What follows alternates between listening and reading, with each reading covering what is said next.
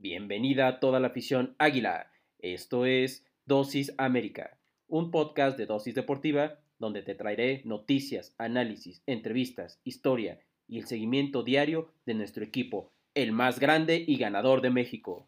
Yo soy Jürgen González Peña y diariamente te inyectaré tu dosis América.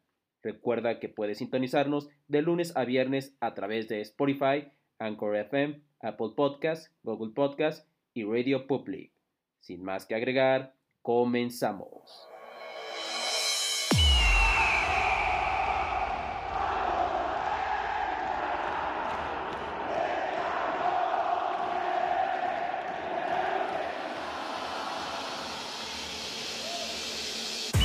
Hola, hola, muy buenos días, amables amigos y amigas. Ha llegado la hora, como siempre, sí señor, aquí en nuestro espacio desde Dosis Deportiva, en un episodio más del equipo más grande y ganador de México, sin lugar a dudas. Y como ya lo saben, su servidor Jürgen González Peña estará aquí todas las mañanas para darte tu dosis América Diaria de lo que debes de saber de este que es el equipo que a todos y cada uno de nosotros nos apasiona. Y hoy ya, martes 24 de agosto, te doy la más cordial bienvenida porque estamos contentos, estamos muy felices, ya que eh, la América ganó, ya ganó en, la, el varonil, pues se le terminó ganando el equipo de los Cholos. Ahora en la femenil no fue la excepción. Eh, un, partido muy, muy, eh, muy interesante. Pues bueno, muy interesante, muy duro sobre todo.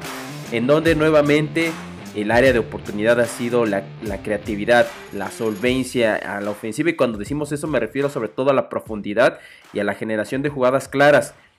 Eh, solamente decir que, por ejemplo, uno de nuestras flamantes refuerzos como es Stephanie Ribeiro, gran jugadora, una crack, pero híjole, le ha faltado un poquito la contundencia. Entonces, hay ahí ya algunas áreas de oportunidad que ya se han estado viendo desde la llegada de Craig Harrington. Y, y es esa, ¿no? Se llega con mucha con mucha, se llega con mucha, pues mucha consistencia, pero a la hora de, eh, de, aprovechar las jugadas, pues ahí está el meollo del asunto. Y vámonos brevemente a lo que es fueron las alineaciones del partido, porque precisamente el equipo de Harrington, el que nos interesa, estuvo con Renata Macharelli, una línea de tres completamente con Yaneli Farías en la central, Mónica Rodríguez en la lateral derecha con la número 14 y Jocelyn Oregel con la número 2. Después a Saldívar, esta chica, eh, esta número 19, a, Angélica Saldívar, muy, muy, muy interesante jugadora, muy buena en ese sector. Eh, de repente ya la, debutó eh, Craig y ya ahí se está apuntalando. Creo que a mí me gusta mucho cómo juega, cómo se desempeña esta jugadora número 19. Después Pérez con la número 18, esta Amanda Pérez. Posteriormente va González ahí en la contención junto a Cascuevas con la número 8 y Dorian Hernández con la número 11. En este caso, pues las, eh, las delanteras habrían sido Dani Espinosa y Stephanie Ribeiro con la número 20. En la banca tendríamos a, Karen Luna, eh, también tendríamos a Diana García, a Mayra Pelayo Bernal, que se hizo ahí de su golecito, a Daniela Flores, eh, María Mauleón, Zaira Moreno y Zoe Aguirre.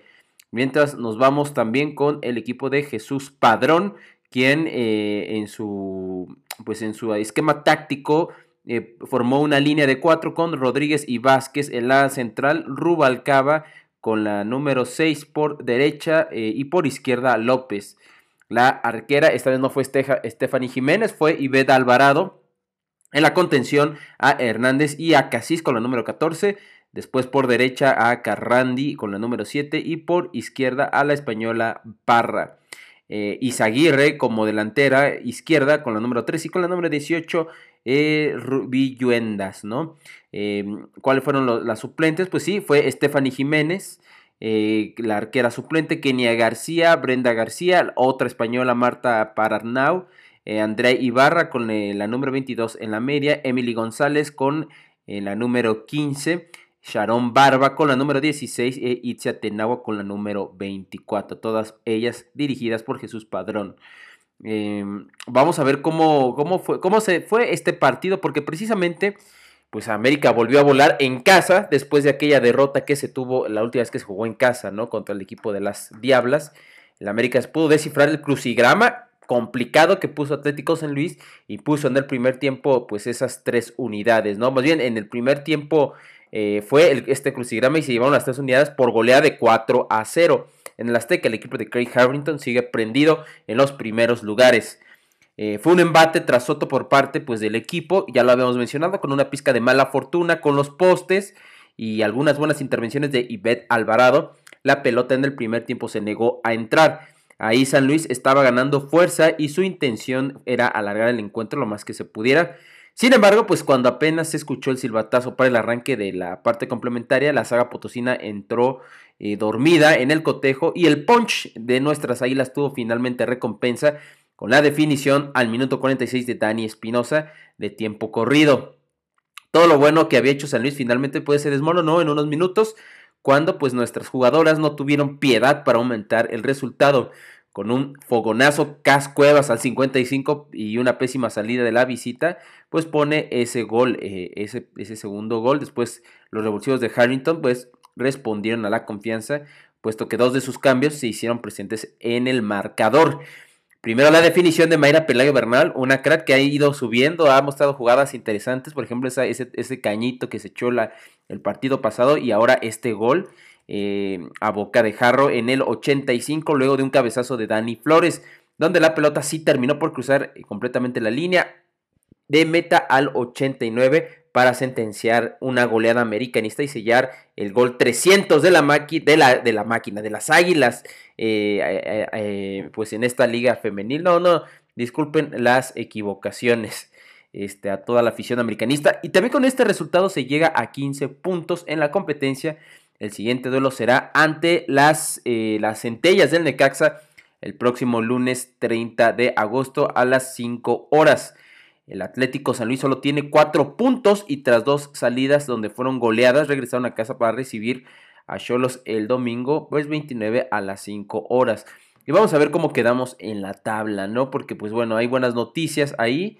Eh, al final pues eh, creo que se está empezando a hacer nuevamente un gran trabajo después de esa derrota. Tenía que llegar esa derrota, creo que nos hizo bien esa, esa derrota precisamente.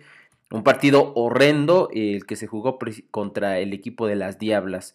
Y eh, vamos a ver cómo fueron las... Eh, pues cuáles fueron... cómo vamos en la tabla. Porque precisamente ya eh, a estas alturas de, del, pues del partido, vaya la redundancia, pues ya se están empezando a, pues a formar ahí las, los, pues la, los lugares para ver quién, quién va a liguilla y quién no. Pero antes de ir precisamente a lo que es la tabla general, quisiera mostrarles un poquito de lo que dijo Craig Harrington en esta conferencia de prensa. Y vámonos para allá porque esto fue lo que declaró nuestro técnico inglés.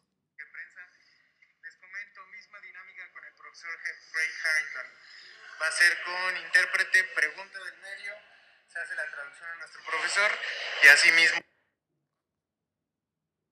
Aquí pues, tuvimos un poquito de, pues, de, problemas técnicos. Ahí está. Les pido por favor que pongan su turno para preguntar en el chat de Zoom si fueran tan amables. Y por favor iniciamos esta conferencia de prensa con Guadalupe Murillo de Espartanas MX. Gracias, René. Eh, profe, buenas noches. Guadalupe Murillo de Espartanas MX. Oiga, profe, ¿qué fue lo que más le gustó de su equipo que, bueno, golea y gusta ah, y queda muy contenta la afición? Gracias. Right. So, what did you like most about your team? Obviously, we won with the big margin, um, and, and like the fans are happy. Uh, for me, for me, keeping it zero, uh, have a clean sheet at home uh, is the most important. Uh, happiest part of you. Mantener un cero, obviamente, mantener la portería en cero es lo más la cero es lo más importante para mí. Igual mantener a los fans contentos. Perfecto, muchas gracias. Eh, siguiente pregunta, por favor. Eh, Rubén Sáenz de TUDN. ¿Qué tal, profesor? Eh,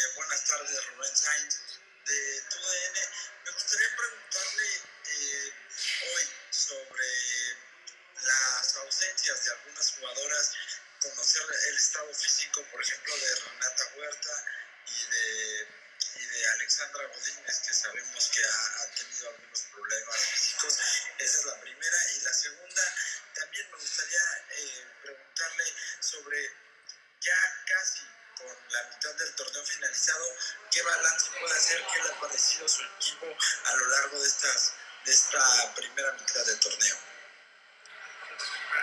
Um, so first question, we're going to go with the first one. Okay. Um, he's asking about uh, the missing players, like what the status is.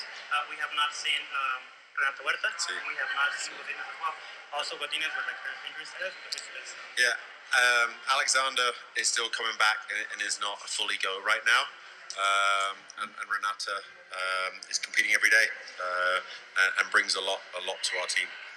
Um, por el momento, Alexandra Godinez todavía no está completamente recuperada um, y por eso no, no está participando. Renata es una jugadora que aporta mucho al equipo, igual um, se esfuerza muchísimo todos los días. The next one. And then the next question um, like, what is the balance that you can get from your team this season? Like, you know, with the record. Re- record, look, it's game by game. Uh, we're taking it game by game, opponent by opponent. Uh, we're what, that's our sixth game together. Uh, so we're very much still in the learning stage together. Ah, la segunda pregunta es partido por partido. Ah, igual estamos ah, trabajando juntos y igual aprendemos de cada partido que tenemos. Muchas gracias. Eh, por favor. Pues ahí está un poco de lo que dijo Craig Harrington en esta, en esta conferencia de prensa, ¿no? Pues que vamos partido por partido. Pues sí, a cada partido ha sido una experiencia. Ya mencionábamos aquel duelo contra el equipo de las Diablas. Ahora pues siguen el equipo de las Centellas. Y vamos a ver quiénes son los posibles, los no los posibles, los rivales que vienen a continuación. El primero es Necaxa, el lunes, este lunes que viene. Después, Clásico Capitalino, el el sábado a las 8 de la noche, eh, América eh, Pumas. Y posteriormente eh, tendríamos igual el Juárez, las Bravas de Juárez contra América. Iríamos allá a la, frontera para enfrentar a las Bravas. Pues eso, eso es lo que se le acerca al América en cuanto a compromisos. Vamos a ver cómo, cómo se sigue, cómo se sigue jugando. Y eso es lo que viene precisamente para ellas. Para las Sanluisinas, vamos a ver qué es lo que viene para las Sanluisinas. Porque las colchoneritas enfrentan, reciben a las tijuanenses, a las cholas. Después van a la casa del Cruz Azul, regresan a la capital. Después, eh, posteriormente, irían contra las Margaritas del Atlas. Un poquito complicado el calendario más próximo para el equipo, pues, de, de el equipo del San Luis. En fin, mucho éxito para San Luis. Y en cuanto a nuestro equipo se refiere, pues a seguir así. En otras noticias, pues eh, precisamente tenemos que hablar del Mister porque, eh, bueno, antes del Mister eh, tendríamos que hablar también de, de, de un jugador más que tiene que ver con el Mister porque pues el Mister también habría pedido uno más y es que con la reciente incorporación de Mario Osuna y el registro de Renato Ibarra la plantilla sigue abierta y pues el Mister ha manifestado en varias ocasiones su deseo por sumar otro extremo por derecha eh, considerando pues que el ecuatoriano entró en lugar de Leo Suárez.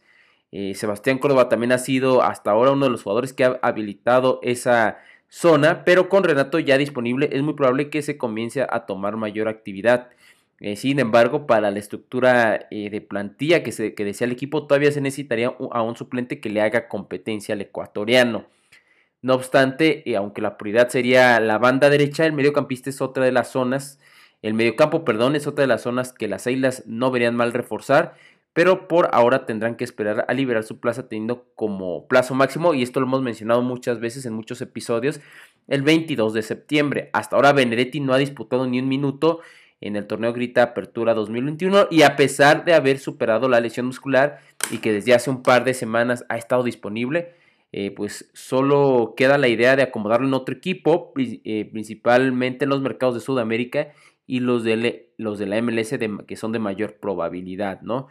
Pues bueno, ahí está, ahí probablemente va a venir otro, yo creo que no, pero creo que con ese plantel tampoco está mal, o sea, no, no es como que, que un, plan, sea un plantel pésimo y que nos tengamos que desgarrar las vestiduras porque nos falte un jugador más, aunque obviamente a mí y creo que a muchos de ustedes les encantaría afición eh, que llegara otro, pero el tema de Benedetti es un punto que hay que resolver. Este jugador yo creo que sí lo tienen que terminar ubicando porque para el América ya demostró y pues no ha tenido la mejor de las suertes también, ¿no? Por el tema de, de las lesiones. Ahora sí, hablando de Santiago Solari, podríamos hablar de que podría volver este, este martes a la práctica azul crema. El América, en América esperan que esté de regreso eh, pues Santiago debido a que es, es una situación de precaución médica afortunadamente y se tuvo que ausentar al banquillo.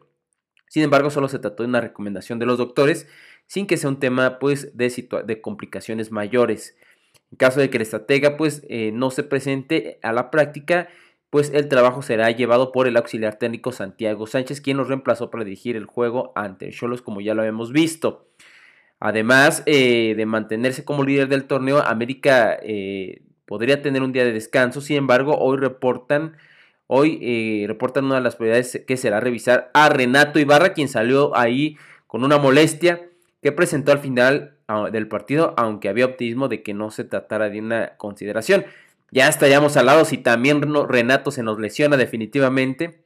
Ya se sabía que al final del partido contra Tijuana el atacante ecuatoriano sintió una molestia en la pierna en el último sprint que hizo, no obstante, pues después de la revisión, al final del juego se espera que no sea nada de riesgo al interior del equipo, eh, tomando en cuenta pues que Ibarra ha estado trabajando al parejo desde que estuvo en la pretemporada, ¿no? Eh, hasta ahorita con su debut que ya pudo probar minutitos. Bueno, bueno, le deseamos el mejor de los éxitos a Renato Ibarra y, y, sobre todo pues también a Santiago Solari que ya lo podamos ver hoy precisamente en la práctica eh, con los jugadores. Eh, nos hace falta, nos hace falta. Ya por último, Córdoba y Jorge Sánchez en el 11 ideal. Nuevamente, pues ya es costumbre, ya es una costumbre que que el América esté aportando jugadores a todos lados, a la selección, al once ideal, este, a la liga de estrellas.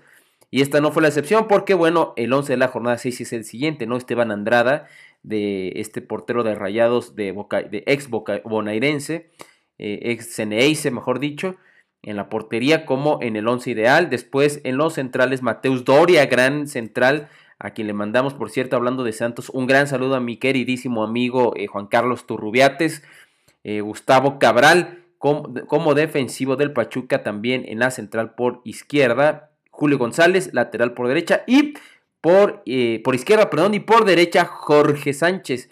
Después Luis Chávez como contención, Luis García ahí acompañándolo por izquierda del Necaxa, y del América Sebastián Córdoba, nuestro número 10. La punta se leía el Coco Lizo González, Carlos González de Tigres, después Washington Corozo de Pumas por izquierda y por derecha Nicolás López o mejor conocido como el Diente López, ¿no? Este jugador de Tigres importante. Estos son los, este sería el, el once ideal de la Liga MX. Bravo, esto habla bien, ¿no? De que sigamos aportando ya en jornadas consecutivas a los 11 ideales de la liga. Y bueno, con esto llegamos al final de esta edición de Dosis América, este programa que los acerca eh, al equipo que a todos y cada uno nos apasiona. Recuerden que la red social del programa es dosis.américa para que me den ahí follow dosis.américa y a mí me pueden encontrar como YSports51, YSports51 o YSports51 en Instagram para que también ahí me den follow, ahí hablamos de otros deportes y en Twitter como YurgenGP, YurgenGP. Los saludo y se despide su servidor Jürgen González Peña. Y nos vemos ya el martes 25 de agosto. Que tengan un día grande y monumental como lo es nuestro equipo. Adiós.